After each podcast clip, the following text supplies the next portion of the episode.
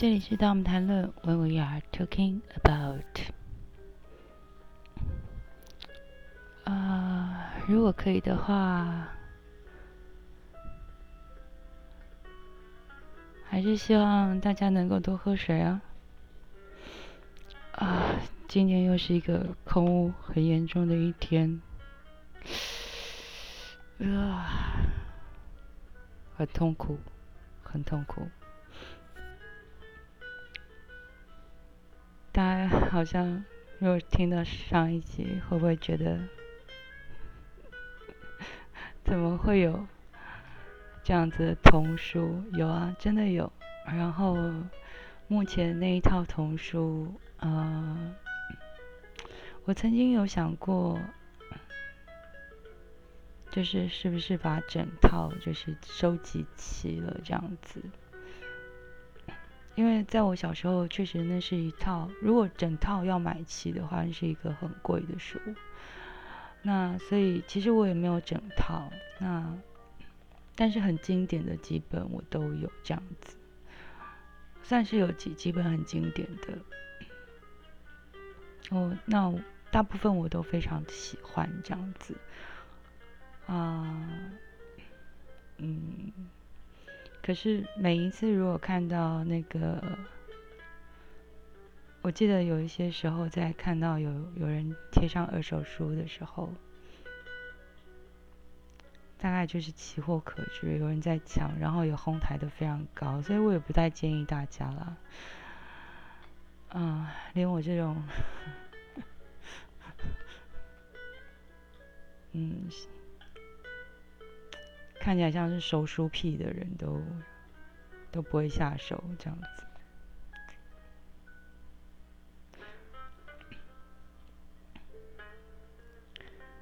嗯，其实可能要回过头来跟大家谈一谈，就是为什么要做这个题目的另外一个原因，就是其实，在二零二零年的上半年，呃，也就是。当疫情还没有真正的全球的大流行的时候，嗯，大概也就是约莫从意大利开始有嗯扩散的消息，那也就是蛮早的。那那时候我在跟一个啊。外国朋友刚好在跟他交流的时候，提到说，啊，他人在台湾，然后因为我们是透过网络，然后我就提到我说，我们是通电电子邮件，蛮老派的。我记得我我跟我表弟。我他问我说：“你要嗯哪一种即时通讯？”然后我说：“email。”嗯，我表弟一脸惊吓的样子，还还跟他跟他爸爸讲说：“天哪！表姐跟我讲说她要 email。”然后他现在在纽西兰，New Zealand。嗯，还好纽嗯 New Zealand 其实现在。疫情也还算是不错，这样子。不过那边地广人稀哦，我要先说这件事情。纽西兰地广人稀，不像台湾是地狭人稠。嗯，所以，不过他那边有那边的状况。好，回过头来，也就是在那么早的时候，其实。他没有预料到，想说他觉得因为是意大利，所以他觉得 OK，可能是意大利，你知道，他他还是会觉得国情不同，所以他觉得意大利 maybe 是可能有可能啊，你知道，国情不同，而且那时候意大利其实是有活动的。所以很多人是为了活动，然后当时就去了意大利参加，准备参加一些活动什么之类的。那可是我说 no no no no no no 啊，我我认为不不要那么乐观。呃，I think 那个是真的会是一个全球性的大流行。I I don't think，我就说真的，你不要那么乐观。虽然我就是用一个很破烂的英文，加上加上一些 Google Translator 这样子，在那边很努力的用破烂英文在跟他沟通。呀，不要管文法了啦。有时候其实就是能够沟通就对了。这你为什么要那么在意那些？可能对方程度比你好，so，对啊。重点是你要表现出你在你在想什么。然后我说，我我认为不需，我觉得那个太过乐观了。然后，嗯，终于到。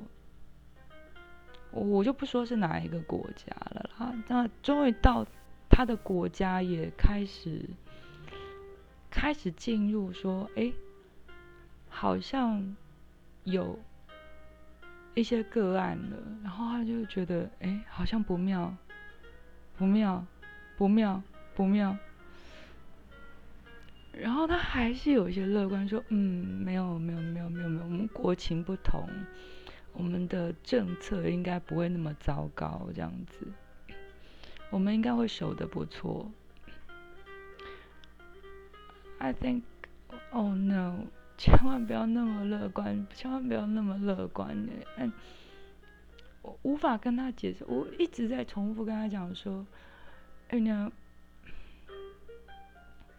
千万不要那么乐观，因为这个东西我们一直都不知道是什么。我们从头到尾到现在为止，意大利是一个医药也很先进的国家，连他们都没有办法处理。到现在，我们一直不知道这是什么病毒。我们只用支持性疗法，你不要以为意大利很落后好吗？他说：“嗯，但是我们的政策略应该不会比较弱，但是 OK。”等到 OK，他的国家也开始流行的时候，他就想，Oh no！但是他没有表现出慌张，他还是有，你知道，就是哦，西方国家的骄傲，但是有比较稍微比较降下来一点，比较稳下来，还是降下来，但是还是相对稳定啦。然后我就告诉他说：“没关系，but still，就是你知道，还是可以的，还是可以稳下来。”我说：“没关系，嗯，你还是可以透过网络，然后跟你的家人保持联络，and 告诉他们，因为你在台湾。”我说。告诉他们哪些动作该注意。大家。嗯，不科学的东西不要相信。嗯，我有，我就提到了一件事，我说，please，后面你还要注意，请他们注意一件事情。我说，请你们，我如果可以的话，请你提醒他们一件事，因为后面可能，可能。要请他们小心一件事情，就是要，如果你可以请他们转达一件事情，我说，你可能要请他们留心一件事情，就是可能会有创伤出现，因为这么大量的人感染，我们已经很久很久，我说台湾还经历过 SARS，可是 SARS 也没有像这样子全世界大流行。让全世界医疗这样子，整个一下子好像没有，好像很骄傲的各个先进国家，整个好像疯掉一样。我说，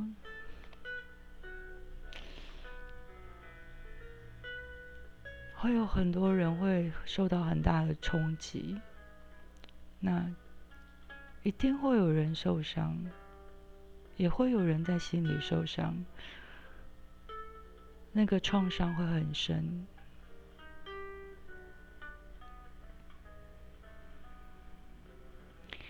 我记得他讲完这这些话我在跟他讲完这些话没多久。我最后当然后来因为我停用了我停止跟我停止跟外界通讯一段时间我所以，我最后的收到他的消息，大概是他告诉我说。嗯，他有跟他的家人联络，嗯，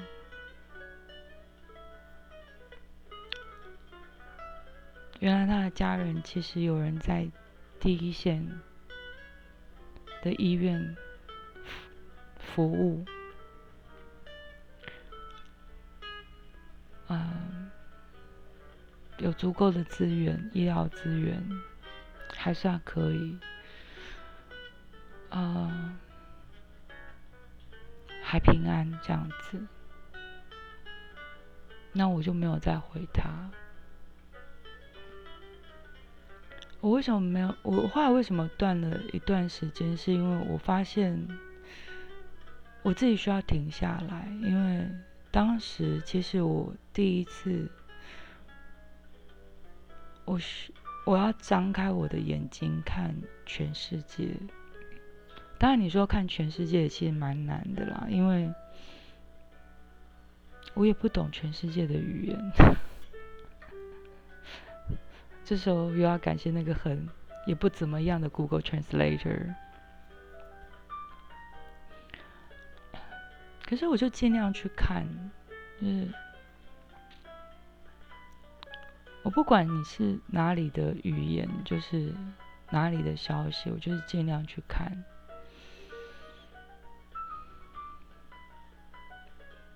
其实很快，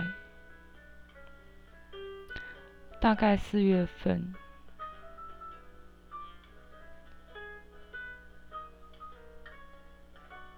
大概对四月份左右。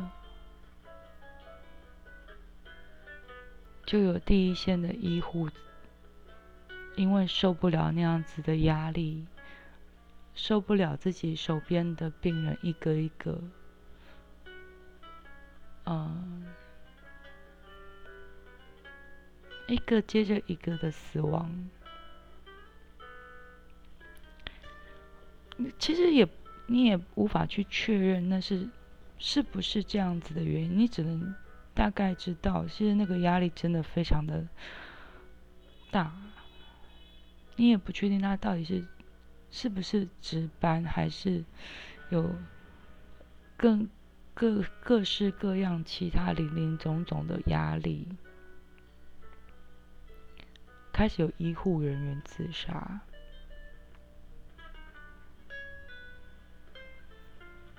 甚至是。我有看到是从呃，就是工作的医疗院所跳楼的，他没有留下任何的遗书或遗言。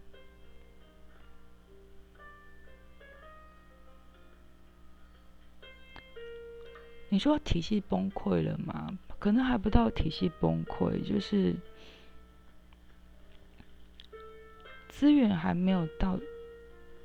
完全不足，可是人已经撑不住了。你说要脆弱吗？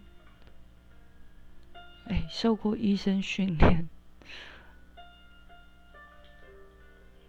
能够念上医学院，那已经是一件还 还蛮能忍忍很多事情的人了。你知道跟大体医师、大体老师相处过的人，你知道很多人是没有办法的。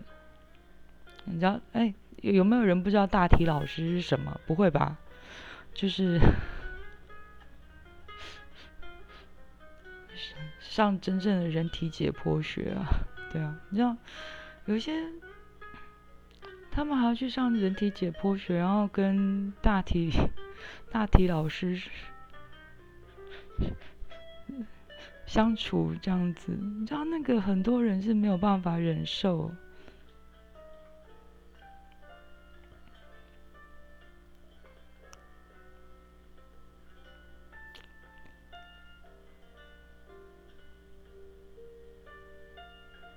在医院那样子，很多时候常常是在就是在见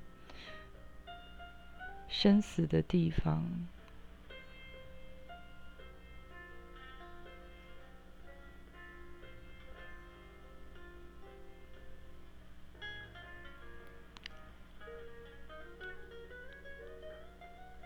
他们也没有办法忍受，那是一个什么样的状况？我们没有办法去模拟那样的心情，是什么样子把他们逼向说要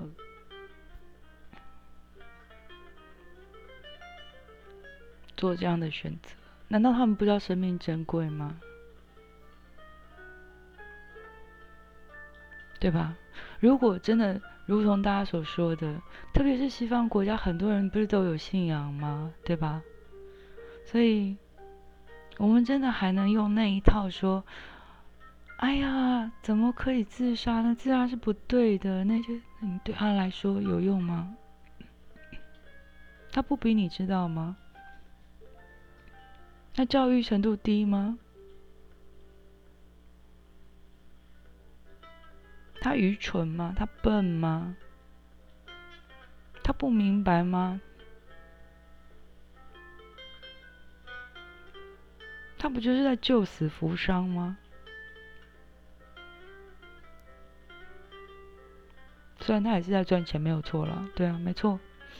但是，你想，这样子的医护人员，包括医生也有护士，都称。撑不下去，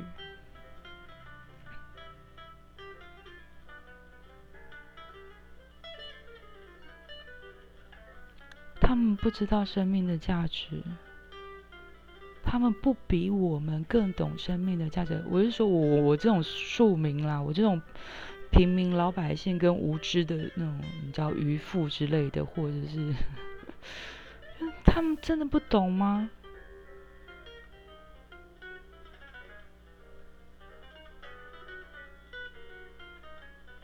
我想不是啊，怎么可能？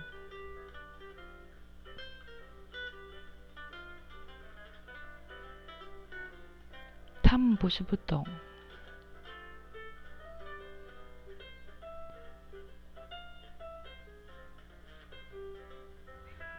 所以我们只是可能生在台湾的时候是没有办法去。理解那个东西，我们没有办法身处在那个场合，但是不代表说这个世界不存在这样子的人，而现在在台湾以外的很多地方，仍然存在着这样子的许多许多人。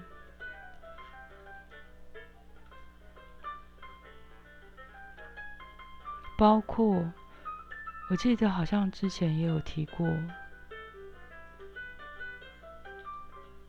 因为去年这样子的疫情，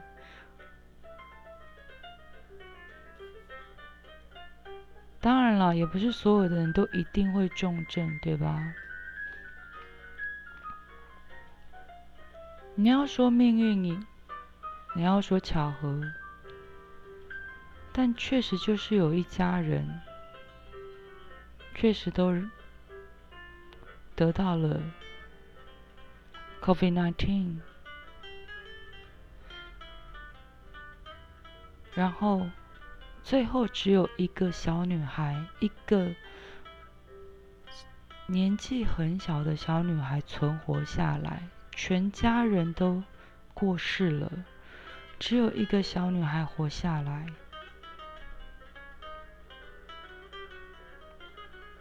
他成为一个唯一的孤儿，他突然之间变成了孤儿，在很短的时间之内，他成为唯一的存活者。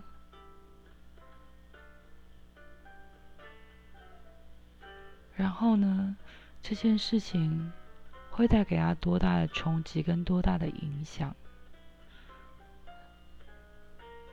他被迫要接受所有的，突然之间本他本来有一个很很多人的家庭，然后一下子所有的人都走了，只剩下他一个人。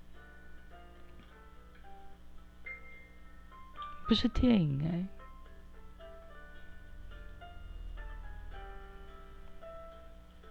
那样子的阴影的，会在他心里面埋下什么种子，我们不知道。有时候我们的人生可能失去一个人都觉得很沉重，那失去这么多人呢？我们不知道。那更何况一个国家失去这，特别其他国家失去这么多人的时候，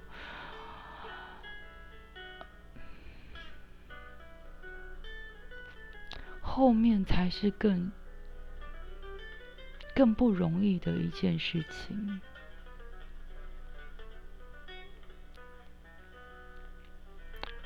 如果我们只是把眼光放在防疫而已。